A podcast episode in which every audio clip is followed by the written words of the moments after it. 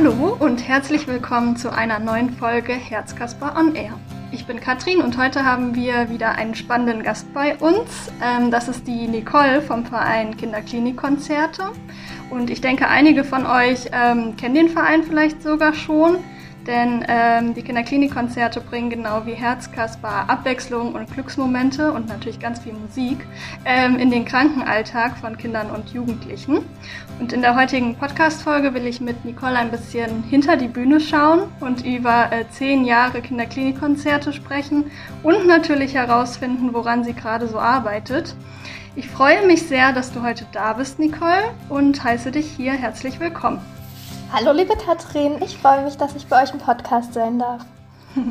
Sehr schön. Magst du dich denn einmal kurz vorstellen?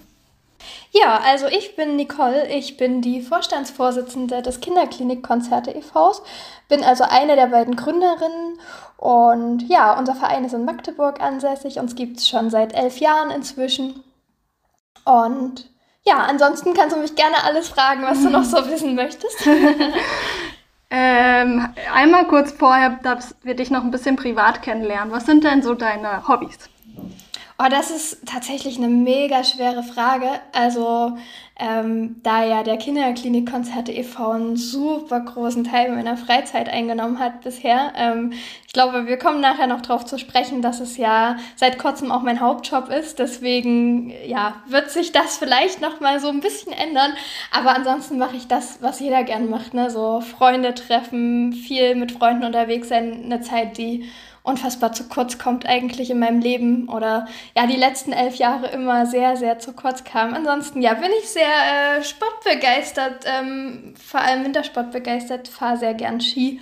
Ähm, gucke mir auch ganz viel Wintersport tatsächlich an und ja, gehe gern laufen und ähm, ansonsten kann man mit mir, glaube ich, mega lange Spaziergänge machen. Das würden dir jetzt einige meiner Freunde bestätigen, die arten gern mal in Wanderungen aus. Wer einen Musikverein äh, leitet, der geht auch gern auf Konzerte oder hat auch so privat viel mit Musik am Hut. Das klingt doch sehr schön, sehr äh, vielseitig, würde ich sagen. Ich glaube, gerade von der Sportsache kann ich mir aktuell zumindest noch mal wieder eine Scheibe abschneiden. Das kommt irgendwie ein bisschen kurz bei mir zur Zeit. Ähm, genau, du hast ja schon gesagt, dass du den Verein äh, mitgegründet hast. Also jetzt äh, 2021, also letztes Jahr seid ihr zehn Jahre alt geworden. Also herzlichen Glückwunsch erst nochmal dazu. Dankeschön. Und ähm, als Gründerin kannst du ja ganz besonders gut erzählen, wie denn die Idee eigentlich entstanden ist und wie alles angefangen hat. Das würde mich natürlich sehr interessieren. Genau, also die Idee, die ist tatsächlich im Rettungswagen entstanden. Ich bin eigentlich, das habe ich auch noch nicht erzählt, nämlich Notfallsanitäterin und habe im Rettungsdienst gearbeitet und mache das auch ehrenamtlich weiterhin. Und dort ist die Idee während meiner Ausbildung entstanden. Da hatten wir einen Einsatz mit einem jungen Mädchen, was mit dem Fahrrad schwer verunglückt ist und die mussten wir in eine Spezialklinik verlegen. Ich habe sie also nicht akut am Unfallort gesehen, sondern äh, die war schon in einer anderen Klinik im Vorfeld und wir haben sie dann verlegt. Und dennoch war das einer meiner ersten Einsätze und ich habe sehr drüber nachgedacht, was sich für das Mädchen denn jetzt alles ändert. Also, dass man ja von jetzt auf gleich rausgerissen ist aus der eigenen Umgebung, dass die ja was gemacht hat, was jeder von uns wahrscheinlich irgendwie standardmäßig in seiner Freizeit macht und ähm, plötzlich ändert sich von einer Minute auf die nächste das ganze Leben. Und für mich war es dann so, war ja zu dem Zeitpunkt selber gerade mal äh, 18, 19, dass ich gedacht habe, Mensch, was was würde ich denn jetzt in dem Moment brauchen? Ne? Was würde mir vielleicht helfen? Was würde mich trösten? Und meine Antwort war, habe ja gesagt, ich bin sehr musikaffin auch, ähm, dass es die Musik am Ende dann wohl wäre. Und dann habe ich zu Nadja, unserer zweiten Vorsitzenden und unserer Mitbegründerin, gesagt, sag mal, ich habe so die Idee, können wir nicht mal ein Konzert auf einer Kinderstation machen? Was hältst du davon? Und dann hat sie gesagt, ja, das finde ich gut. Und sie kannte auch bereits eine A cappella Band aus Dresden und hatte da sehr viel Kontakte hin. Und die haben wir dann angesprochen. Und ähm, dann haben wir wirklich ein erstes Kinderklinikkonzert, 2011 war das dann ähm, geplant. Und das fand dann in der Uniklinik in Dresden statt, noch ganz klein und nur auf einer Station, auf der kinderonkologischen Station. Und ja, das waren die kleinen Anfänge des Vereins. Mhm. Mega spannend, wie aus so einer Idee dann direkt, also auch ja relativ schnell, glaube ich, ne, ähm, direkt das erste Konzert dann auch stattfindet? Oder wie lange hat das von der Idee zu dem ersten Konzert ungefähr gedauert? Ja, also ich würde mal sagen, dass dieser Einsatz so im Sommer 2010 war und das erste Konzert war dann im Januar 2011. Klar, da entsteht ja erstmal eine Idee, ne? dann bespricht man das, dann äh, wir hatten ja auch null Kontakte, wir mussten ja auch auf die Klinik zugehen und so weiter. Also ja, äh, ein bisschen lag schon dazwischen, aber auf jeden Fall sind wir auch da schon den Weg gegangen, dass wir immer, wenn wir eine Idee hatten, dass wir die dann auch umsetzen. Also das ist ja auch so unser Motto, ne? So nicht irgendwie lange über Situationen meckern oder immer lange drum rumreden, sondern einfach irgendwie mal machen und mal probieren und vielleicht mit Leuten drüber sprechen, ob das denn nicht funktionieren könnte. Das äh, ist uns später im Vereinsleben auch immer noch so gegangen. Und ja, so war es halt auch da, ne? Dass wir es dann doch probiert haben, sehr schnell umzusetzen. Ja, ich finde ein halbes Jahr äh, Zeit ungefähr, jetzt vielleicht auch ein bisschen mehr, das ist schon schnell für, äh, ich habe eine Idee und ich setze dann mal ein Konzert um. Ähm, habt ja. ihr das denn damals nur zu zweit geplant oder wart, habt ihr euch da schon ein kleines Team zusammengestellt? Also in der Planungsphase waren wir auf jeden Fall nur zu zweit, äh, Nadja und ich. Aber vor Ort war dann unsere Katharina noch, also eine unserer beiden Katharinas im Team, die äh, ist tatsächlich also dann auch neben Nadja und mir die einzige, die das erste Konzert dann schon mitgesehen hat. Die war auch schon dabei. Und ansonsten war ja das erste Konzert auch nicht nur ein reines Konzert. Wir hatten auch einen Poeten dabei, der hat eine Geschichte extra für die Kinder geschrieben und die dann vorgelesen. Und wir hatten einen Zauberer dabei, der hat für die Kinder noch gezaubert. Das heißt, auch das Konzept war eigentlich noch nicht so ganz klar. Und äh, ja, wir haben da immer uns noch so ein bisschen rechts und links ausprobiert. Ähm, und was, glaube ich, auch sehr faszinierend war aus heutiger Sicht, ist, dass wir alle unsere Familien und Freunde eingespannt haben. Also die waren nicht in der Klinik vor Ort, aber wir haben die zum Kuchenbacken eingespannt. Also wir haben da jetzt irgendwie nicht nur so Konzerte und Zauberer und Poet organisiert, sondern eben auch noch so ein Kaffee trinken für Kinder und Eltern und dann wurden eben Kuchen gebacken und ja, ich weiß noch, heute, das Nadja und ich, das Parkhaus war auch ewig weit weg von der Station, wie wir da vollgepackt mit Kuchen dahin gelaufen sind und ja, also alles eigentlich aus heutiger Sicht total improvisiert, aber trotzdem ja sehr schön. Also so, dass man uns ja auch später angesprochen hat, ob wir das für die restlichen Kinderstationen der Uniklinik in Dresden noch machen können. Richtig cool. Also ja, wie du sagst, man muss es, also ich glaube, es ist auch generell so ein Learning von der Vereinsarbeit. Man muss es einfach mal probieren. Vor allem Hands-on-Mentalität ist da irgendwie sowas, was sehr hilft. Einfach mal anpacken und machen und dann den Kuchen von da nach da tragen und mal einbacken und nochmal Oma fragen, ob sie nicht doch auch nochmal einen kleinen Ke äh, Apfelkuchen machen kann oder so. Und dann, und schon hat man so eine Veranstaltung, also und schon klingt jetzt, als wäre es ganz einfach ja. gewesen, aber hat man äh, so die, die ersten Schritte irgendwie gemacht und äh, ja, sehr spannend. Ja, man sollte sich aber, glaube ich, generell einfach viel mehr trauen. Ne?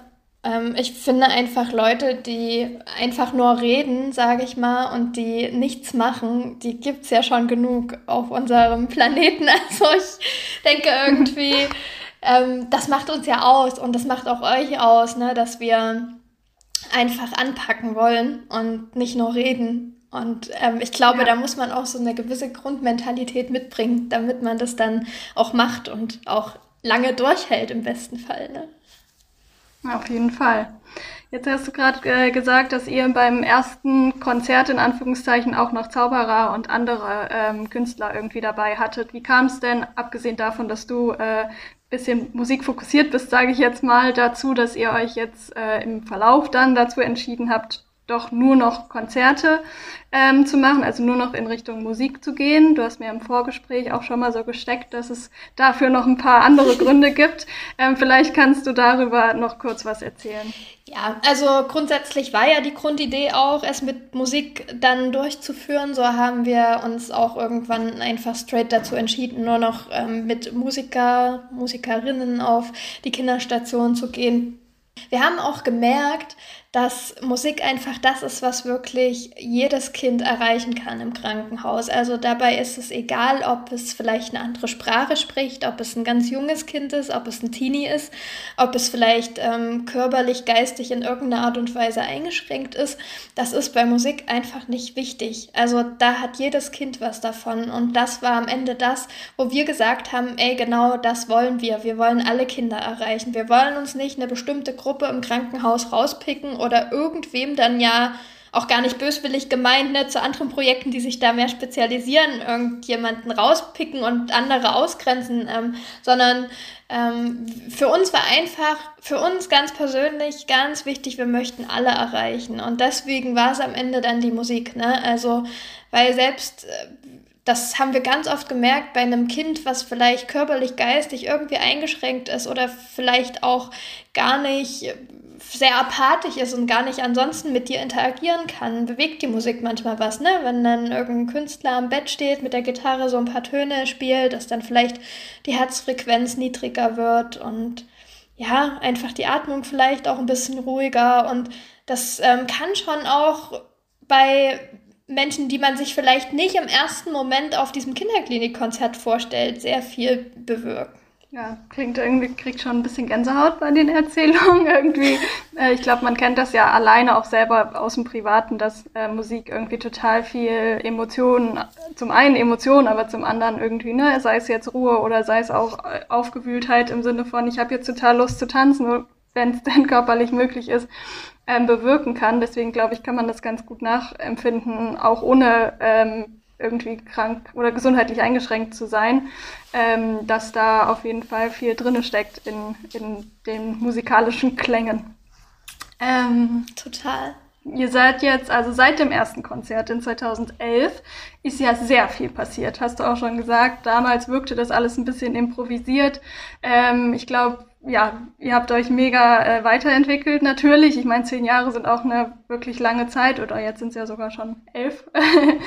ähm, Richtig. 2019 habt ihr eure erste eigene Tour sogar veranstaltet und seid mit einem Nightliner in, ich glaube, sechs verschiedenen Städten unterwegs gewesen. Genau. Ähm, wie siehst du das so im Vergleich zu dem ersten Konzert, worüber wir jetzt äh, gesprochen haben? Würdest du sagen, es hat sich einfach alles komplett um 180 Grad gewendet, abgesehen davon, dass der Fokus die Patientinnen und die Musik sind? Oder gibt es irgendwas, was noch gleich geblieben ist? Also ein paar vereinzelte Teammitglieder sind gleich geblieben, wie ich ja schon gesprochen habe.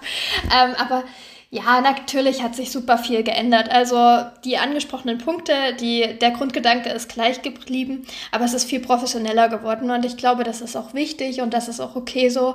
Ähm, ich weiß nicht, ob so die bekannten Künstlerinnen kommen würden, wenn wir, sage ich mal, so auf dem Niveau geblieben wären, obwohl das ja nicht schlecht war. Wir haben das ja immer schon mit sehr viel Herz gemacht. Ich glaube, das ähm, hat uns schon immer ausgezeichnet, dass wir da ganz, ganz viel reinlegen.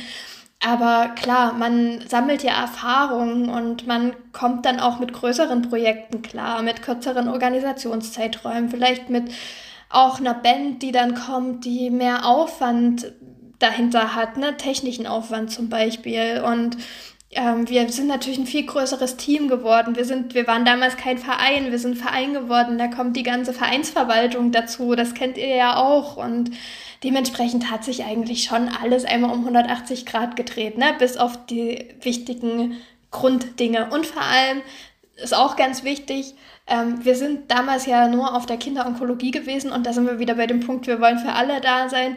Wir sagen jetzt nicht nur die eine Station oder nicht nur der eine Bereich, sondern bitte alle Kinder, weil die sind alle wichtig und manche Bereiche im Krankenhaus werden manchmal auch echt vergessen. Die hat die Außenwelt gar nicht so auf dem Schirm und ähm, das ist manchmal ein bisschen schade. Und ja, da haben wir uns auch so erfahrungsmäßig ganz viel mitgenommen und gesagt, nee, also definitiv immer alle Kinder. Ja, richtig schön. Ähm, wie viele seid ihr denn jetzt mittlerweile im Team? Wir sind 36 aktive Mitglieder, ähm, Tendenz steigend, ehrlich gesagt. genau, wir haben auch äh, einige potenzielle Mitglieder. Äh, jeder, der zu uns ins Team kommt, bevor er festes Teammitglied wird, äh, soll sich auch immer erstmal ein Konzert angucken, um auch zu wissen, auf was er sich da einlässt. Und es muss ja auch ins Team passen. Du hast ja die Nightliner-Tour angesprochen. Wenn man da auf so engen Raum im Bus zusammenlebt über ein, zwei Wochen, dann ja, sollte man sich schon gut verstehen. Und äh, ja, da gibt es noch einige, die eben jetzt äh, pandemiebedingt noch kein Konzert gesehen haben und die sozusagen schon mit der Hufe scharren und darauf warten, dass sie erstes Konzert erleben dürfen und dann auch Teil unseres Teams werden. Also deswegen Tendenz steigend. Sehr cool, das ist doch immer was, was man gerne hört. Wie war denn äh, dann so eure erste Tour? Ich stelle mir das irgendwie mega krass vor. Also irgendwie so ein ganz anderes Leben, wie du schon sagst. Man ist dann irgendwie vielleicht zwei Wochen unterwegs, irgendwie lebt da nur in diesem, in diesem Bus. Ich äh, weiß jetzt nicht, ob ihr mit allen 36 seid ihr wahrscheinlich nicht unterwegs gewesen. Ähm, da sind vielleicht immer mal ein paar hin und her gehüpft und waren mal zwei Tage dabei und dann wieder weg. Ähm, aber trotzdem erzähl doch gerne davon auch noch mal ein bisschen. Genau, du hast gesagt, du stellst dir das krass vor und ich kann dir sagen, es war krass.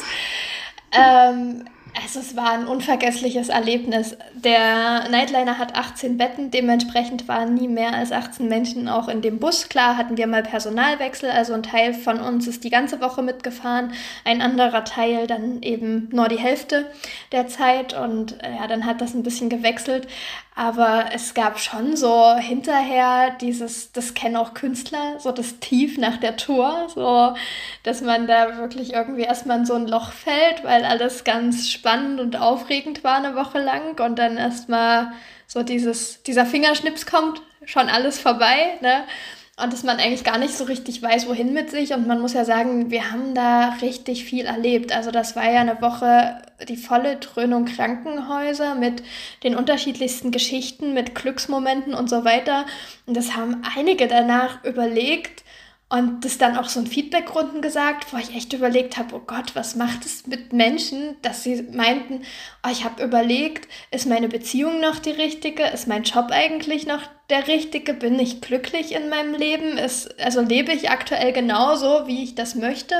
Und ich glaube, das sind ja schon sehr krasse Themen, daran merkt man, wie sehr uns das auch bewegt hat. Und dass man wirklich anfängt, auch sich persönlich zu hinterfragen, also ist gerade alles, was ich mache in meinem Leben, ist es gut so. Also man lernt halt eins, ne, auf glücklich sein im Leben. Auf das kommt es an, auf jeden Fall. Hm. Ja. Ja, krass. Ähm, da, ich glaube, das ist auch generell was, was so die Vereinsarbeit äh, leisten kann, in Anführungszeichen, wenn man das so nennen möchte, dass mhm. man so ein paar Sachen so hinterfragt, ne, weil man eben mit äh, Themen konfrontiert wird, die vielleicht nicht ganz so schön sind wie der normale Alltag. Ich, alles hier in Anführungszeichen. Aber ähm, ich denke, gerade bei euch ich, ist ja dann der Kern der Vereinsarbeit an sich die Tour. Klar, der Großteil der Arbeit ist eigentlich die Vorbereitung und vielleicht auch Nachbereitung, aber das, wo man dann in die Konfrontation sozusagen mit dem geht, wo man vielleicht überlegt, so hey, äh, hier gibt's auch es gibt viel schlimmere Schicksale in Anführungszeichen ne, als meins, wenn mich gerade heute mein keine Lust Montagmorgens wieder mit dem Job anzufangen so, wo man irgendwie so persönlich einfach anfängt so Sachen zu hinterfragen und äh, zu gucken, so wie du gerade sagst, so lebe ich eigentlich das Leben was mich glücklich macht, langfristig. Voll. Irgendwie. Und wir waren natürlich auch alle eine Woche aus unserem alltäglichen Leben raus. Ne? Also wir hatten ja alle andere Jobs und ähm, man ist einfach wirklich das erste Mal eigentlich ähm, raus aus, also für eine Zeit, ne, aus dem anderen Job und nur fürs Ehrenamt da, weil klar, wir haben sonst auch Konzerte gehabt, aber da ist man eben mal für einen Tag oder für drei Tage, wenn es weiter weg war, irgendwo hingefahren und dann ging relativ schnell der Alltag weiter. In dieser Woche so viele Kinder zu sehen, so viele Konzerte zu haben und wirklich nirgendwo anders irgendwie abgelenkt zu sein, das war wirklich schön und auch dieses Zusammensitzen im Nightliner hinterher und das unmittelbare Austauschen von Geschichten und ähm, dieses Teamgefühl zu verstärken, das war so, so wichtig auch für uns alle. Also das ist wirklich ein Erlebnis, das ähm, möchte ich nicht missen und ich bin froh, dass das nächste dieser Art im kommenden September einfach schon wieder naht. Ja, das äh, kann ich gut verstehen. Da kommen wir gleich auch nochmal dazu. Ich würde äh, gerne trotzdem vorher noch kurz über die letzten äh, mhm. zwei Jahre sprechen. Ich vermute, nach 2019 der Nightliner Tour hattet ihr bestimmt riesig große Pläne irgendwie. Ähm, es hat euch gut gefallen. Wahrscheinlich wärt ihr am liebsten direkt wieder auf Tour gegangen. Aber äh, dann kam ja ein bisschen die Pandemie ähm, dazwischen und hat äh, es uns schwierig gemacht. Deswegen ähm, genau würde mich noch interessieren, wie ihr denn jetzt so die letzten zwei Jahre, ich sag mal, verbracht habt. Ähm, ich vermute, ihr wart nicht auf Stationen beziehungsweise nicht viel. Irgendwie habt keine Konzerte spielen können. Wie habt ihr denn die Zeit so erlebt? Na, uns ging es ähnlich wie euch. Also ich weiß das ja von euch auch, dass das für euch auch eine sehr schwierige Zeit war und ihr nicht zu den Kindern konntet. Und 2020 gab es da bei uns auch gar keinen Weg hin natürlich. So das erste Jahr, wo niemand wusste, was ist das für ein Virus, wie gehen wir damit alle um und wie gibt es da einen Weg raus blieb uns auch nur der digitale Weg. Wir haben also ein Golden Ticket entworfen. Das war die Eintrittskarte zu unserem digitalen Kinderklinikkonzert. Wir hatten 19 deutsche Künstler und Künstlerinnen, die so Songausschnitte oder ganze Songs gespielt haben. Das haben wir dann aneinander geschnitten und dann entstand so ein 45-minütiges Kinderklinikkonzert, was online über dieses Golden Ticket eben abrufbar war per QR-Code oder Link, den dann der Patient eingeben konnte und man konnte sich immer wieder angucken oder wann immer man sich danach fühlte oder auch zu Hause. Ähm, das war unsere Aktion für 2020. Das kam auch sehr gut an in den Kliniken. Und 2021, da konnten wir schon wieder optimistischer nach vorn blicken, denn wir haben uns relativ am Anfang des Jahres, äh, ja, so Beginn Frühling, Ende Winter so mit den Kliniken online abgesprochen, was denn für Voraussetzungen gegeben sein müssten, dass wir wieder zurückkommen könnten. Und so lange mussten wir gar nicht suchen, weil das christliche Kinderhospital in Osnabrück äh, direkt zu uns gesagt hat, schon zu diesem Zeitpunkt, wir haben doch jetzt noch Zeit, wenn wir das nicht morgen machen müssen, dann lasst uns doch eine Idee entwickeln und lasst uns Lösungen finden, wie das wieder geht vor Ort. Und da fiel uns halt ein ganzes Alpenmassiv vom Herzen, ne? weil wir endlich wieder zurück konnten. Und wir wussten, das kriegen wir jetzt irgendwie hin, mit Rücksprache, mit Gesundheitsämtern, Behörden, alles, was äh, damit zu tun hat. Ähm, aber das war dann irgendwie auch das, woran wir uns festgehalten hat, haben, das ganze Jahr über. Und wir wussten aber, dass nicht jede Klinik die Kapazität hat oder schon bereit dafür ist, diesen Schritt auch mit uns zu gehen. Dementsprechend war uns klar, dass diese Tour, die wir im nächsten Jahr oder die wir jetzt in diesem Jahr fahren, mhm. 2021, ähm, war die eigentlich geplant, dass wir die eben aufs nächste Jahr verschieben müssen. Und ähm, dann haben wir uns noch ein zweites Offline-Projekt, so nenne ich es jetzt mal, oder ein digitales mhm. Projekt, so teils offline, teils digital überlegt. Das war die Kinderklinik-Konzerte Pieksekiste.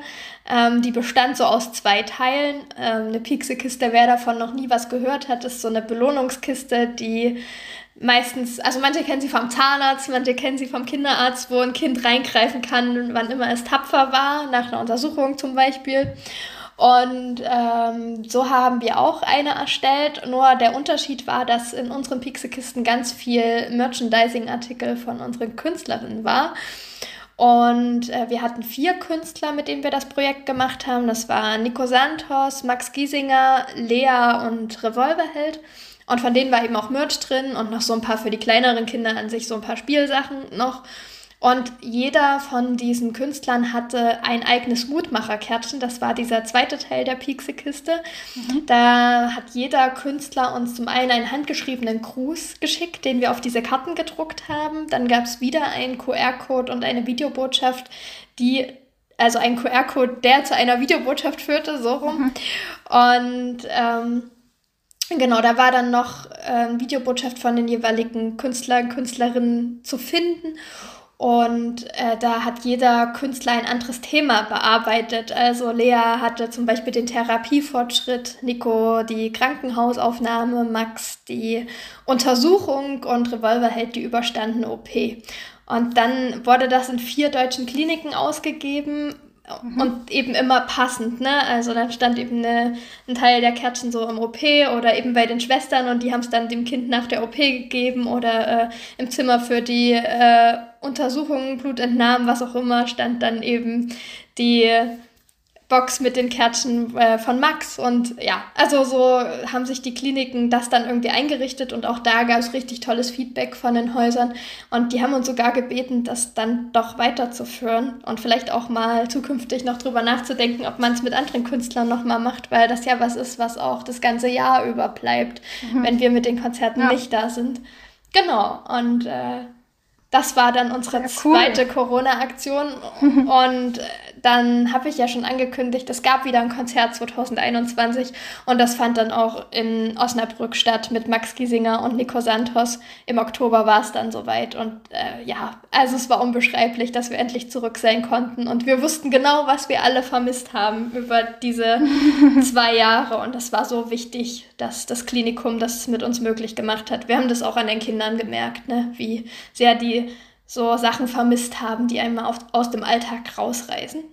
Klingt sehr gut. Also ich glaube, ihr habt da echt das Beste aus der Zeit rausgeholt und irgendwie coole Aktionen gemacht. Ich glaube irgendwie auch, also in, es klingt gerade für mich so, als wäre es auch äh, wie bei allen ja auch eine kleine Chance, sage ich mal, gewesen, so um auch mal was anderes auszuprobieren, wie jetzt das mit der Pixelkiste, was dann richtig gut ankommt und auch was ist, was man vielleicht trotzdem weiter irgendwie verfolgt, obwohl es eher als Ersatz, sage ich mal, gedacht mhm. war für das, äh, was ihr dann in der Zeit nicht leisten konntet oder nicht auf Station zeigen konntet, die Konzerte und dass das dann sowas ist, was so gut ankommt und irgendwie trotzdem Freude bereitet, dass man sagt, hey, das ist doch was, ihr seid, es ist ja auch klar, dass ihr nicht einmal in der Woche äh, an jede Klinik kommen könnt und da ein Konzert spielt.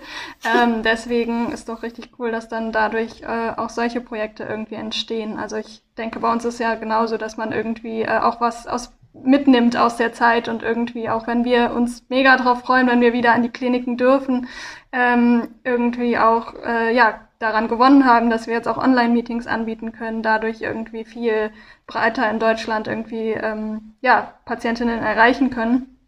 Und äh, das äh, schön, dass das bei euch auch so funktioniert hat. Ich glaube natürlich trotzdem, dass wenn jetzt andere da sitzen und denken, oh, die sind alle so positiv mit der Zeit, dass wie bei euch ja auch, dass, dass wir alle irgendwie auch deprimiert waren in dieser Zeit und dass wir eigentlich nicht wussten, wie geht's weiter. Und gerade am Anfang von der Corona-Zeit hatten wir alle auch Zukunftsängste. Oh Gott, Kinderklinikkonzerte wird es das überhaupt noch mal geben? Ne? Wir wussten ja gar nicht so richtig, was jetzt passiert. Ich meine, das Einzige, was uns auch blieb, ist einfach der Optimismus, den wir eh immer irgendwie so ein bisschen in uns tragen und zu gucken, wie macht man das Beste draus. Aber ich möchte auch trotzdem sagen, es war eine schwere Zeit und das war sie für Vereine allgemein, ne? weil niemand hatte die Vereine auf dem Schirm und die Spenden sind ja alle eingebrochen, weil Menschen ganz andere Sorgen hatten oder ihre Jobs verloren haben und auch jetzt, das klingt ja bei uns alles nach. Ich meine, wir bewegen uns in der Veranstaltungsbranche, eine der mhm. am gebeutelsten Bereiche wahrscheinlich durch diese Pandemie, die auch irgendwie immer nie ja. jemand gesehen hat, ne? wo so viele Jobs dahinter stehen und ja auch ähm, jetzt bei uns in der Tourplanung merke ich das ganz stark, ne? wenn, wenn du Caterer hast oder Hotels, ähm, ja, Tontechnik, was auch immer. Also sind ja alles Berufe, die betroffen sind und wo das vielleicht nicht mehr die Preise sind, die das vor mhm. zwei, drei Jahren waren und wo mhm. du aber irgendwann mal ganz anders kalkuliert hast. Und das, glaube ich, sollte man immer nicht vergessen. Ne? Also, dass das auch leider ein negativer Fakt ist, der so in unsere Vereinsarbeit hineingebrochen ist. Ja. Ja, auf jeden Fall. Also ich will auch gar nicht sagen, dass alles prima war, aber ähm, ich finde es trotzdem auch immer schön, wenn man auch wenigstens hier und da noch so was Kleines findet, was jetzt nicht ganz so schlimm war in den letzten zwei Jahren. Absolut dass es euch jetzt sogar, sage ich mal so, obwohl es jetzt langsam wieder angeht, auch quasi längerfristig jetzt noch irgendwie ähm, aufgrund von, wie du sagst, irgendwie Kosten, die jetzt auf euch zukommen werden oder so, ähm, belastet in Anführungszeichen oder auch nicht in Anführungszeichen, je nachdem, ist natürlich schon, ja, einfach wie du sagst, eine schwierige Angelegenheit innerhalb der Veranstaltungsbranche.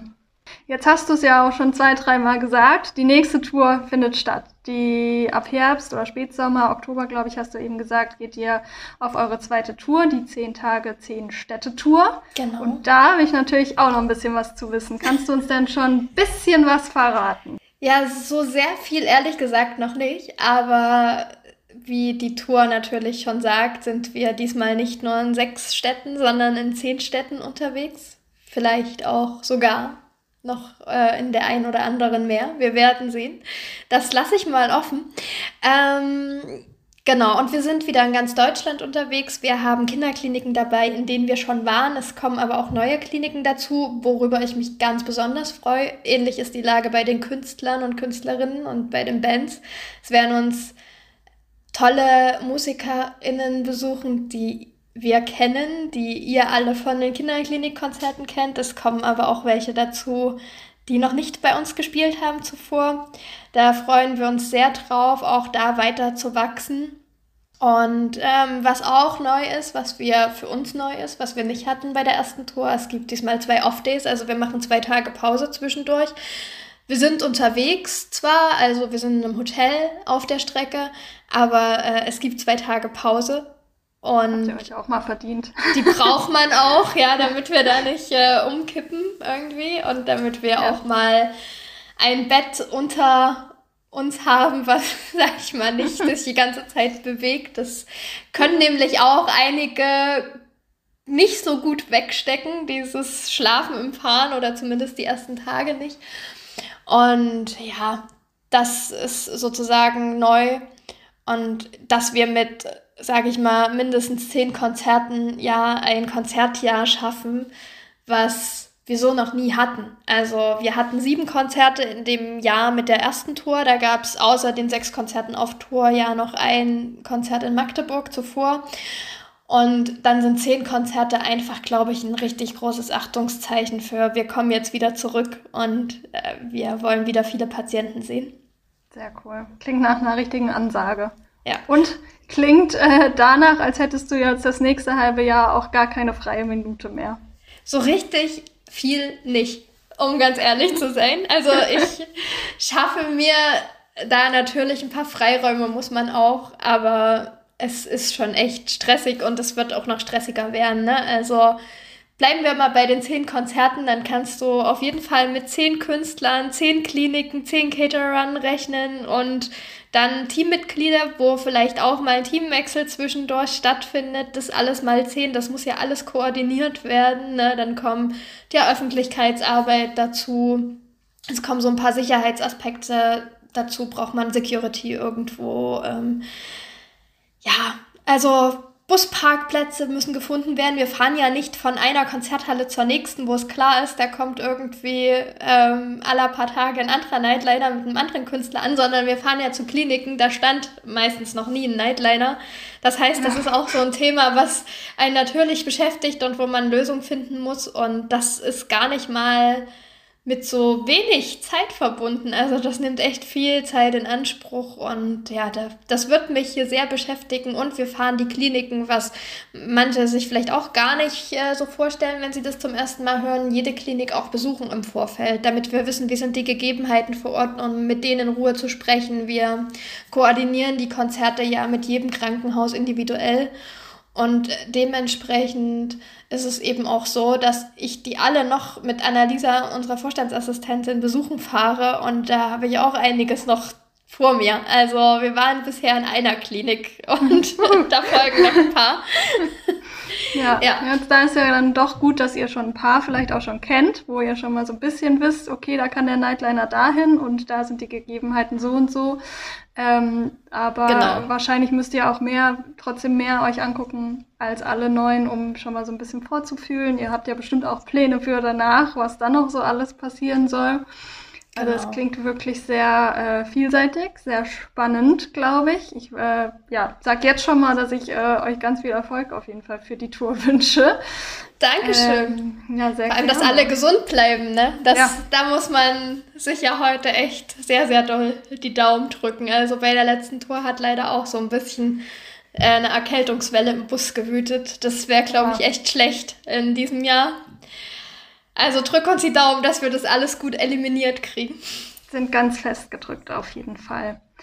Was wünschst du dir denn für die, also ich meine, ihr seid jetzt elf Jahre, aber ihr hattet ja, ich finde hier bei mir zumindest schwebt immer noch euer Jubiläum über meinem ja. Kopf, äh, die zehn Jahre. Deswegen, was wünschst du dir denn so für die nächsten zehn Jahre ähm, vom Kinderklinikkonzerte e.V.? Oh, das ist echt eine schwierige Frage. Wir wurden das vor zwei Jahren gefragt und dann habe ich gesagt, dass die Personalsituation eigentlich ziemlich schräg ist. Also, dass wir alle in unseren eigentlichen Jobs feststecken und das einfach immer und immer mehr Arbeit wird. Und dann haben wir gesagt, wir wünschen uns, dass dieses Zeitproblem, was es immer gab, wir wollen mehr für das Ehrenamt machen können, aber nicht, weil die Zeit mit ähm, der Zeit konkurriert, die unsere eigentlichen Jobs einnehmen. Da habe ich immer gesagt, dafür wünsche ich mir eine Lösung.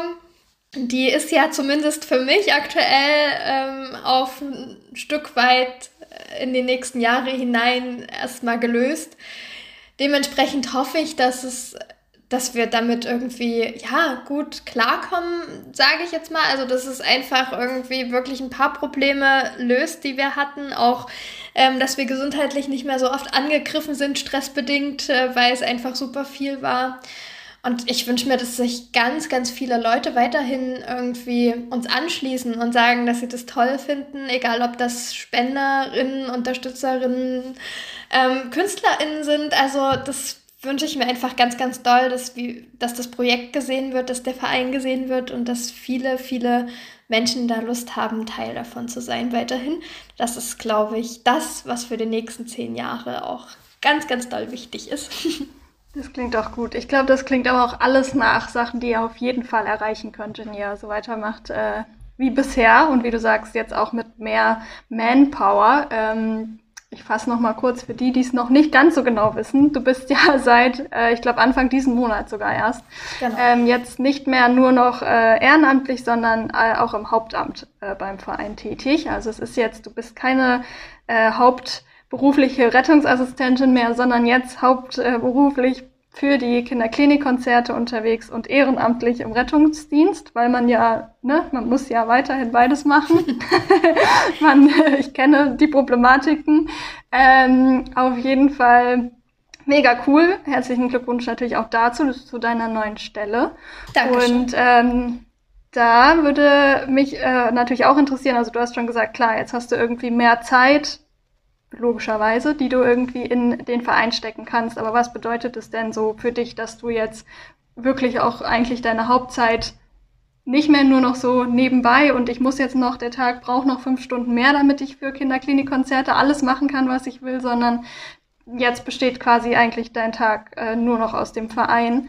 Ähm, was hat sich so verändert in den letzten Wochen und ähm, ja, erzähl darüber gern nochmal.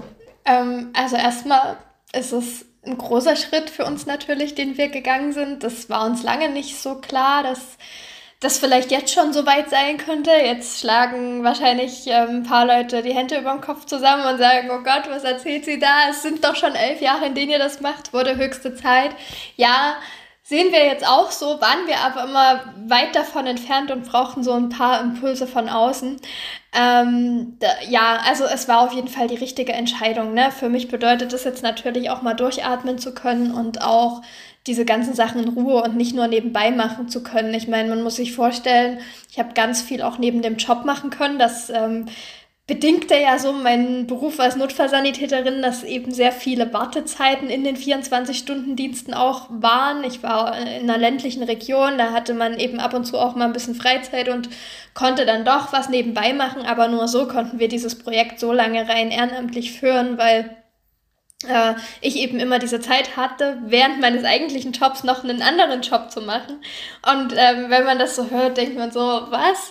also anders wäre es halt gar nicht gegangen und es wirklich, es war trotzdem so viel Ballast, so viel Druck auf den Schultern und es war dann irgendwann die logische Konsequenz, dass man das machen muss, damit äh, das jemand in Ruhe machen kann, dass es nicht nur so nebenbei läuft. Ne? Also ich hatte manchmal schon echt komische Situationen, dass man so im Einsatz war und dann hat in der Tasche schon wieder das Telefon geklingelt und du wusstest, du warst mit dem Einsatz fertig. In der nächsten Pause musst du erstmal schon zehn Leute zurückrufen und man war überall nur so halb.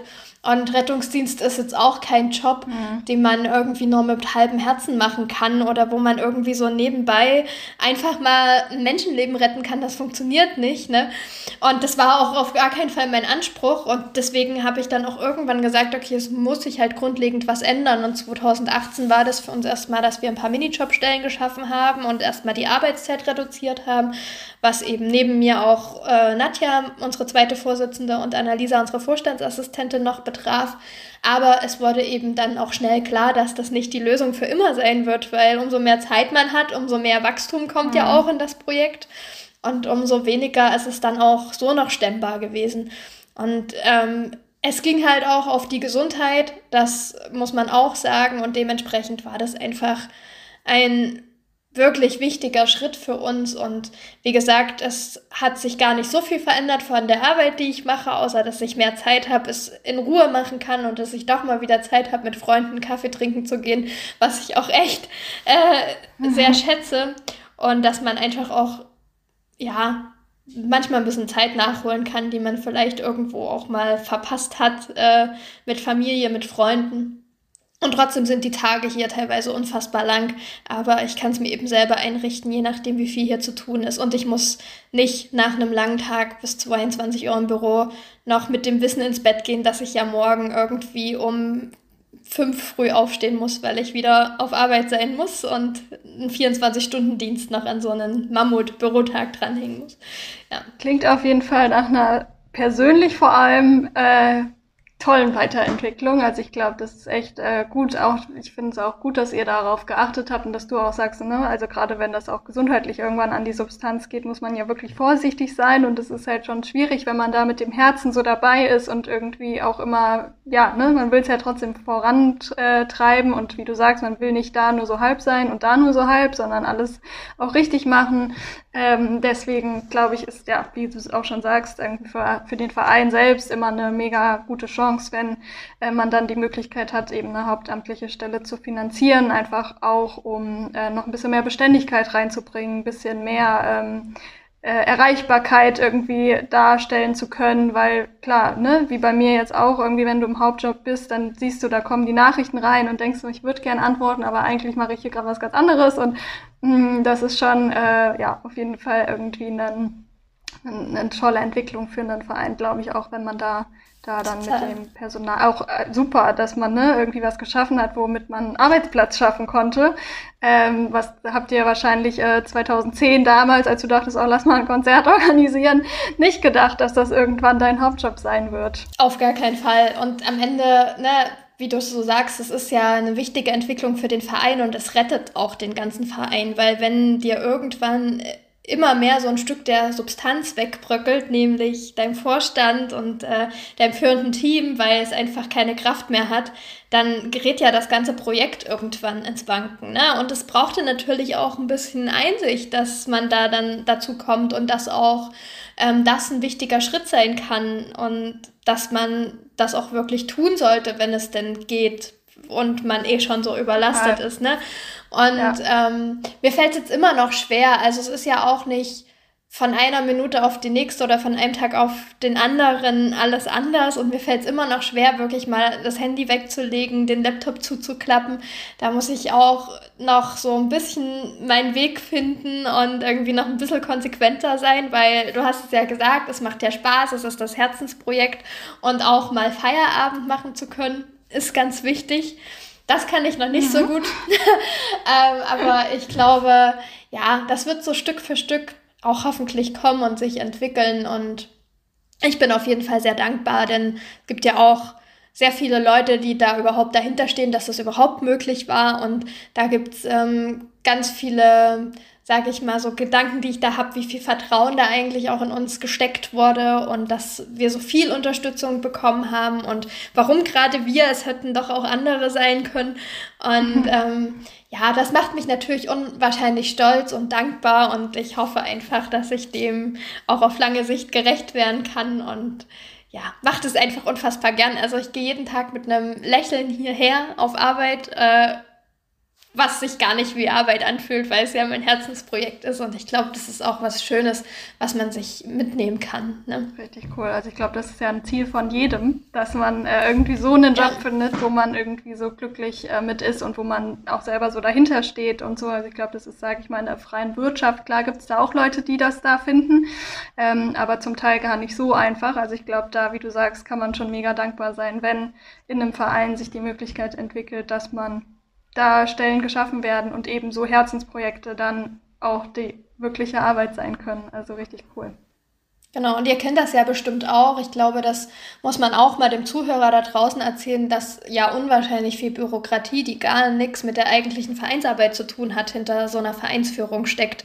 Und dass die erstmal einen riesengroßen Teil der Zeit wegnimmt, die man eigentlich genauso gut für das Projekt an sich gebrauchen könnte. Und das muss ja auch irgendjemand machen. Also es kommen ja auch so Dinge wie Steuererklärung und Förderung und Abrechnung von Geldgebern dazu. Und ja, also es gibt ja immer so Sachen, die sieht man gar nicht, ne? wenn man erstmal an das Projekt und an den Verein an sich denkt. Und deswegen gibt es auch die Stelle unter anderem, damit sowas auch gemacht werden kann. Noch. Ich würde von der organisatorischen Vereinsarbeit noch mal ein bisschen mehr zu eurem Kern gehen wollen und zwar natürlich zu den spannenden Künstlerinnen, mit denen ihr arbeitet. Du hast ja eben schon ein paar Namen gedroppt. ähm, irgendwie Revolverheld, Lea, Max Giesinger. Seit äh, zwei Jahren, glaube ich, ist Nico Santos der Pate eures Vereins. Genau. Ähm, also ihr habt da ja wirklich ja, große Größen ähm, aus Deutschland äh, in eurem Portfolio. Und ich weiß, ähm, dass für euch da vor allem irgendwie ja, die Patientinnen im Vordergrund stehen und auch die äh, Kontakte zu den Musikerinnen ähm, vor allem professionell irgendwie gehandhabt werden und immer auf beruflicher Ebene irgendwie stattfinden. Aber trotzdem klingt das natürlich total aufregend. Also wenn man so hört, so, okay, Nicole arbeitet quasi ja mit denen zusammen, beziehungsweise wissen wir ja, dass du dann mit denen in Anführungszeichen die Konzerte organisierst und da vor Ort bist. Kannst du uns äh, trotzdem so ein bisschen was äh, darüber erzählen, wie das so ist? Also, die kochen auch alle nur mit Wasser, das kann ich dir sagen. und irgendwann, ähm, also klar, am Anfang ist man furchtbar aufgeregt, als 2014 Revolverheld, äh, als unsere erste, ja sehr bekannte Band um die Ecke kam. Da waren wir unglaublich nervös und aufgeregt, aber das legt sich irgendwann, ne? Also klar, wenn man mit so vielen Künstlern über so viele Jahre zusammenarbeitet, dann weiß man irgendwann auch, dass es gar keinen Grund gibt, aufgeregt zu sein, dass das alles nur Menschen sind und dann ist das einfach Alltagsgeschäft. Und das sind aber trotzdem alles ganz, ganz tolle Menschen und die machen das alle mit riesen, riesengroßem Herz und Engagement dahinter, nehmen sich die Zeit für den Tag. Wir zahlen ja keine Gage, das ist auch ganz wichtig. Und dementsprechend ist ja auch künstlerseitig so eine Art Ehrenamt gegeben für den Tag. Ne? Also die könnten da auch irgendein Konzert spielen und Geld verdienen oder Songs aufnehmen. Das machen sie halt an dem Tag nicht. Ne? Der Tag, der ist für die Kinder da, für unser Kinderklinikkonzert reserviert. Und dementsprechend, glaube ich, zeichnet es jeden Künstler, jede Künstlerin, jede Band aus, die schon bei uns war, ne? dass sie da ganz, ganz viel auch reingeben. Und die sind ja auch oft nicht nur eine Stunde bei uns, sondern bei den Konzerten, so wie wir sie jetzt durchführen in den letzten Jahren, ja einfach auch von Mittag bis Abend spät. Also das ist nicht einfach nur, ich bin da mal für eine halbe Stunde schnell im Krankenhaus und dann mache ich irgendwas anderes.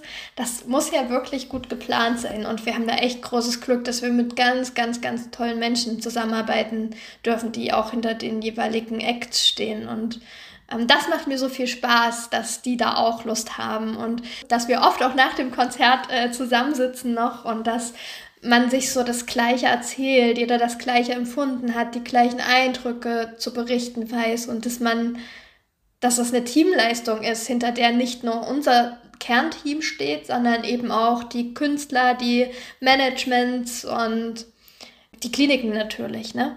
Und das macht so spannend und ich glaube, das ist das wirklich Tolle. Ja, richtig schön. Also auch, ich finde es generell mega cool, dass ihr, wie du ja auch schon gesagt hast, irgendwie Personen oder Menschen, die in der Öffentlichkeit stehen, so für euer Projekt begeistern könntest. Also es wäre mir an deiner Stelle, vor allem wenn du, du hast den Verein irgendwie gegründet mit Nadja zusammen, so, ja, weiß ich nicht, irgendwie ein totales Zeugnis, sage ich mal, dafür, dass man da echt was, was gemacht hat, was, ne, auch irgendwie, ich meine nicht, dass die, nur weil sie in der Öffentlichkeit stehen, in Anführungszeichen, jetzt deren Meinung, sage ich mal, viel mehr wert ist als die von allen Ehrenamtlichen, die sich bei euch sonst so engagieren mhm. wollen. Mhm. Aber ähm, trotzdem finde ich, ist es ja irgendwie, zeigt es einfach nochmal, dass, ähm, ja, entweder zeigt es, dass das eben Menschen sind, genau wie du sagst, die auch wirklich äh, Lust haben, sich da in dem Bereich auch zu engagieren und irgendwie für die Kinder da zu sein. Aber eben auch, dass sie einfach das wertschätzen, was ihr als Verein auf die Beine stellt und das ähm, und euch dann auch mit ihrer eigenen Reichweite irgendwie eine gewisse Plattform ja auch bieten was glaube ich ähm, ja mega cool für für euch, für den Verein und für die Sache, die ihr so macht. Ist ja, wir sind natürlich auch mega happy, ne? Und ähm, du sitzt manchmal auch ungläubig da, was jetzt Nadja und mich angeht und denkt so zurück und denkt, wow, das ist unser Projekt, unser Baby, ne, unser Herzensding, was jetzt von so vielen Leuten unterstützt wird. Oder ähm, wenn man dann hört von dem einen oder anderen, dass er einem Künstlerkollegen, einer Künstlerkollegin das Projekt weiterempfohlen hat und vielleicht ist der oder diejenige am Ende dann wirklich ein Teil von uns und kommt dann vorbei, dann ist es natürlich immer unfassbar, ne? Das ist für uns immer nicht selbstverständlich geworden. Also wir sitzen auch nicht hier und denken, ach, wir können ja jeden haben, ist doch egal.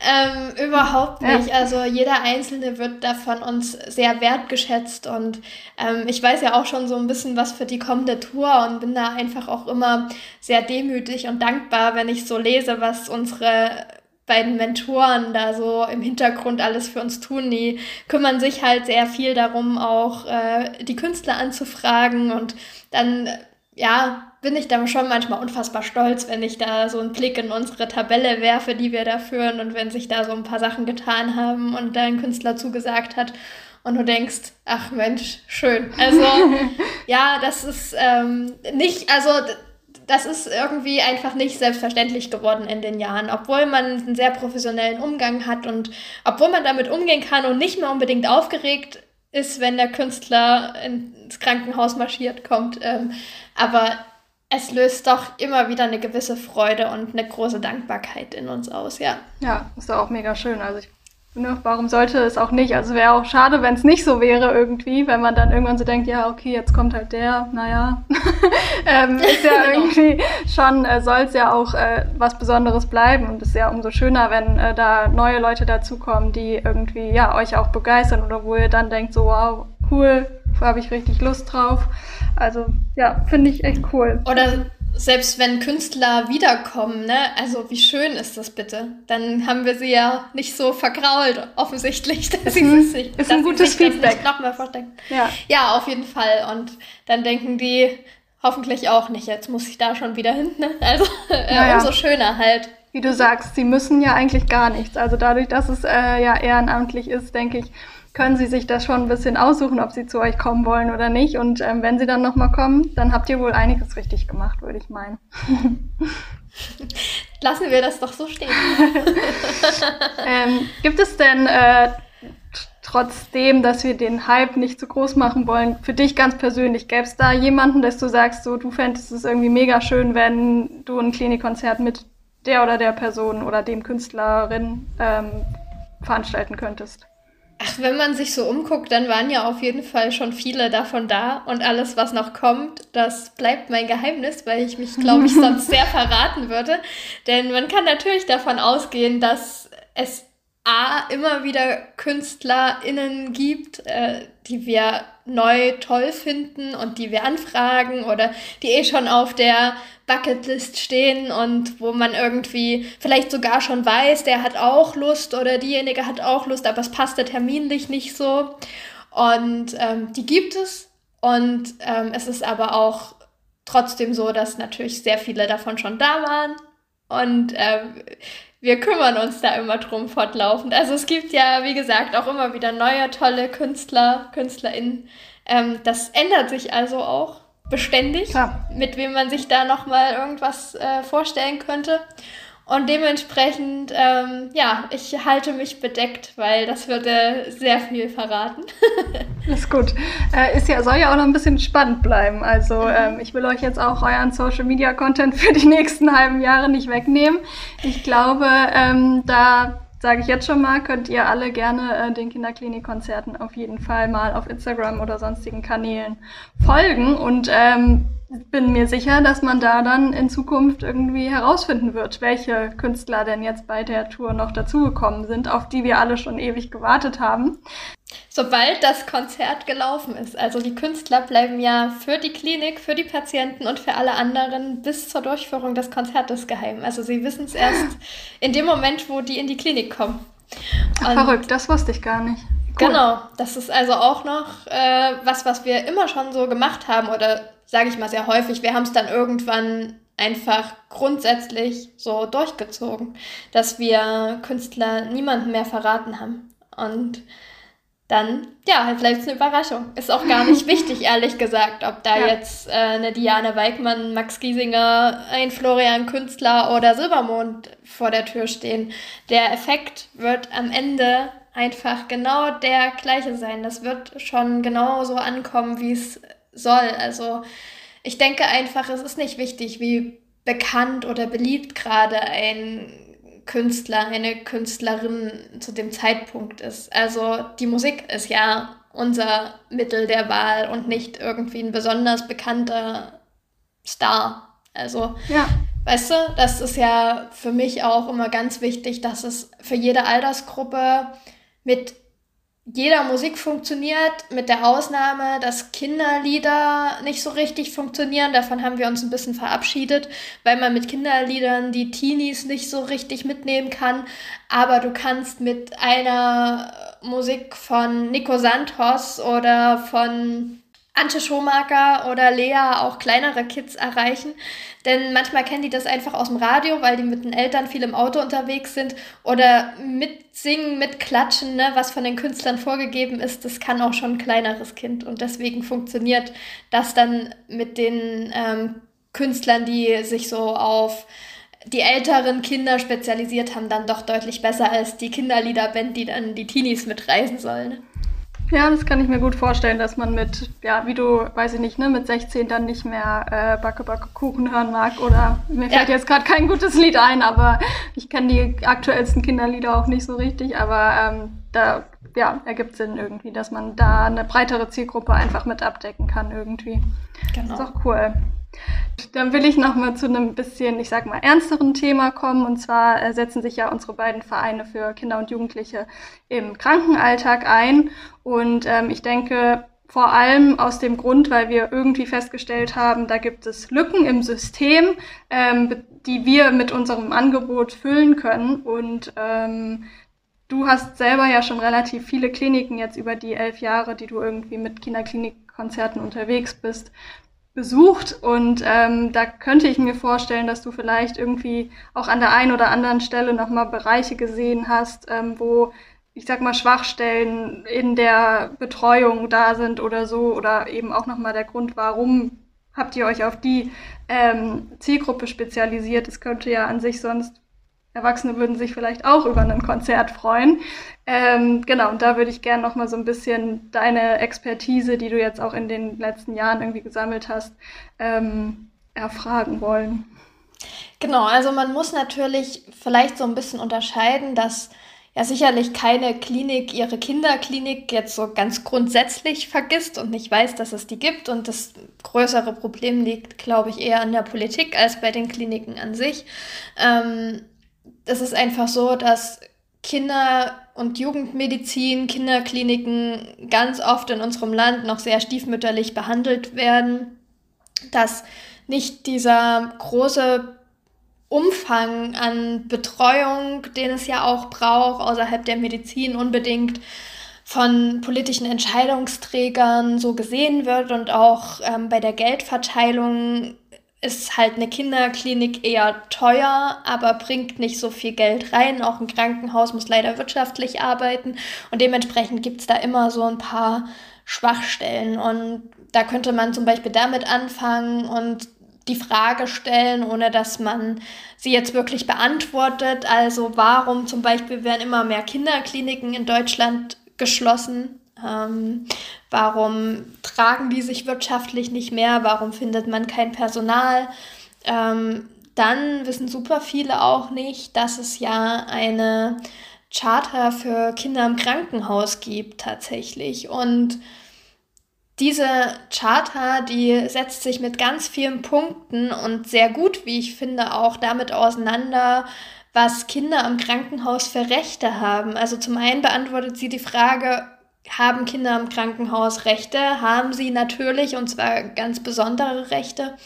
Und da geht es zum Beispiel auch um einen Punkt, um den sich unsere beiden Vereine kümmern, nämlich dass Kinder ähm, altersgerecht betreut werden sollen und auch ihnen die Möglichkeit zu Spielablenkung und auch schulischem Unterricht im Krankenhaus gewährleistet sein muss. Und äh, das ist ja auch so ein Punkt, wo man merkt, okay, ähm, das ist ganz richtig, was wir hier alle machen, all diese tollen Vereine, die sich in Kinderkliniken einsetzen. Und man muss aber sagen, das steht da in der Charta, aber es setzen super viele Kliniken nicht um. Also entweder weil sie es nicht können oder ja, ich will mal niemandem vorwerfen, dass er das nicht möchte, aber ganz oft einfach, weil die finanziellen Mittel, die örtlichen Gegebenheiten gar nicht da sind, ne? Weil sich das einfach so nicht trägt. Also selten nimmt ein Krankenhaus dann wirklich auch das Geld, was es bräuchte. Jetzt, wenn wir bei den Konzerten bleiben, ne? Wo man einfach sagt, ja, welche Klinik nimmt das denn in die Hand, ne, für, für diesen Tag? Oder auch, es ist ja schon ein Problem ganz oft, wirklich Spielsachen, Malsachen zu kaufen für alle Kinder. Dieses Budget ist nirgendwo vorgesehen. Ein Krankenhaus ist erstmal dafür da, sich wirklich um die Medizin zu kümmern.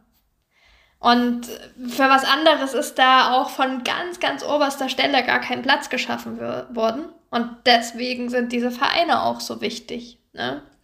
Und ich finde einfach, dass diese ähm, Charter viel, viel mehr Beachtung finden müsste, noch breiter. Also an ganz vielen Kliniken findet sie Anwendung, in vielen aber auch leider nicht.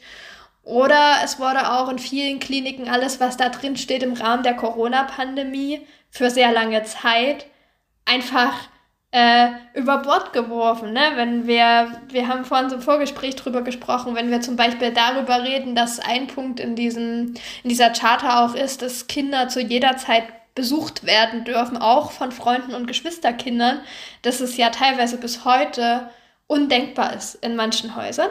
Viele lassen das zu, aber ganz viele eben auch nicht. Da ja, ist einfach keine Möglichkeit da, dass die Kinder Freunde sehen können. Und da reden wir nicht über ein Kind, was nur mal eine Woche im Krankenhaus ist, sondern es gibt ja Kinder, die Monate teilweise stationär sind.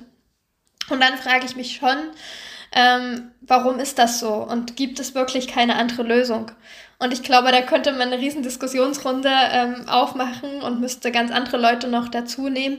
Aber ich glaube, man sollte auch darauf aufmerksam machen, dass es ganz, ganz viele Menschen gibt, die sich schon da Gedanken drum gemacht haben und dass eigentlich auch europäische Länder gesagt haben, wir möchten das umsetzen und das aktuell nicht tun, nicht flächendeckend. Und ähm, dass man da, glaube ich, auch mehr das Augenmerk der Bevölkerung drauf lenken sollte und sich fragen sollte, sind uns unsere Kinder und die Kindermedizin nicht doch ein bisschen mehr wert, als das aktuell der Fall ist? Und können wir da nicht irgendwas ändern? Ja, ja, richtig gute Punkte. Kann ich eigentlich alle nur so unterstreichen. Wir haben ja auch, wie du sagst, vorher schon äh, kurz drüber gesprochen, dass das eben genau die Aspekte sind, die gerade dann auch unsere beiden Vereine irgendwie äh, mitbekommen haben oder treffen, wie man, wie du sagst, ne, jetzt in der Corona-Pandemie durfte zum Teil nur ein Elternteil dann bei den Kindern bleiben. Und wenn die lange im Krankenhaus sind, also man hat ja dann doch irgendwann auch das Bedürfnis, mal seinen Papa oder seine Mama auch noch zu sehen und nicht nur die Mama oder den Papa. Also ähm, das ist schon, natürlich äh, gibt es wahrscheinlich Gründe dafür, warum sich so entschieden wurde und ging da gesundheitliche Sicherheit vor. Also, mhm. ähm, aber ja, so ganz richtig war es alles wohl nicht aus meiner Sicht. Also ich glaube, da äh, gibt es noch Optimierungspotenzial. Ähm, und falls ähm, ja, euch das Thema interessiert, könnt ihr euch diese Charter natürlich gerne einmal anschauen. Das ist die European Association for Children in Hospital. Da gibt's ähm, so zehn Aspekte, werden da aufgeführt, die ähm, genau eben für Kinder in Krankenhäusern ähm, gegeben sein sollen und wo man sicher an der einen oder anderen Stelle ja, sagen kann, dass es noch nicht flächendeckend, wie Nicole gesagt hat, irgendwie umgesetzt wird. Ähm, auf jeden Fall ein sehr spannendes Thema, aber wie du sagst, letzten Endes wir beide wahrscheinlich auch nicht diejenigen, die das ähm, bis zuletzt ausdiskutieren müssen. Aber deswegen sind wir mit unseren Vereinen da und versuchen da schon die ein oder andere äh, Lücke zu füllen. Sei es jetzt, äh, dass wir mit Herzkasper in das, ähm, ich nenne es mal, Spielzimmer auf Station kommen, sofern Corona es dann zulässt und versuchen da noch ähm, Bastelaktionen zu starten, die auch für eine breitere Zielgruppe interessant sind. Ähm, oder ihr eben mit den äh, Konzerten an die Stationen kommen und äh, Musik dahin bringt äh, und die Alltagsumgebung wieder ein bisschen zurückholt sozusagen.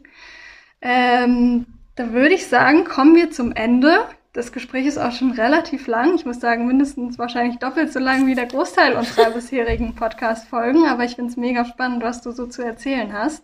Ähm, deswegen hoffe ich, alle anderen auch und sind bis hierhin gekommen im unteren Gespräch. es hat mir ähm, auf jeden ähm, Fall mega Spaß gemacht. Das kann ich dir schon mal sagen. Also ich hoffe, die gut. anderen haben beim Hören auch so viel Spaß. Das freut mich auf jeden Fall und hoffe ich natürlich auch.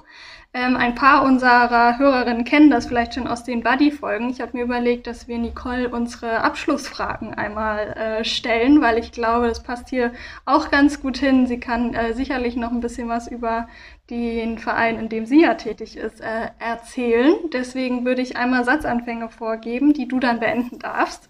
Ich und bin zwar gespannt. wäre Und zwar wäre der erste, der Verein Kinderklinikkonzerte bedeutet für mich unzählige Glücksmomente, das Wissen, was wirklich wichtig ist im Leben und unendliche Teamliebe. Sehr gut. Ähm, dann mein schönstes Erlebnis bei den Kinderklinikkonzerten war bisher als Max Giesinger mit seinem Song Wenn sie tanzt einen Jungen nach ganz langer Zeit wieder zum Aufstehen und Laufen bewegt hat, der das ganz lange nicht wollte und um den man sich schon ziemliche Sorgen gemacht hat. Mega schöne Geschichte. Ich habe das in eurem äh, Jubiläumsheft gelesen und dachte, das wirklich, äh, ja, irgendwie klingt nach so einem total besonderen Moment. Ich bekomme jedes Mal noch Gänsehaut, wenn ich davon erzähle oder wenn ich irgendwo höre, dass wir das erzählt haben. Es ist immer wieder eine der Geschichten und es gibt natürlich noch ein paar mehr, aber es ist irgendwie die, die mich immer und immer wieder berührt, obwohl die schon 2017 passiert ist. Das ist auch schon ein paar Jahre her. Ja, auch schon fünfjähriges Jubiläum der Geschichte. Genau. ja, sehr schön. Und dann äh, noch zu allerletzt. Ähm, ich hätte nie gedacht, dass ich bei Kinderklinikkonzerten so viele Menschen finde, die hinter uns und dieser Idee stehen und das mit uns auch so lange durchziehen. Sehr schön. Also wie gesagt, ich kann von meiner Seite nur sagen, ihr macht da eine tolle Arbeit. Ähm, ich wünsche euch auf jeden Fall für die nächsten zehn Jahre und erstmal natürlich für die zehn Tage, zehn Städte-Tour nur das Beste. Und ähm, Genau. Gibt es denn sonst noch irgendwas, was du vielleicht mit äh, den Hörerinnen teilen magst oder ihnen mit auf den Weg geben magst?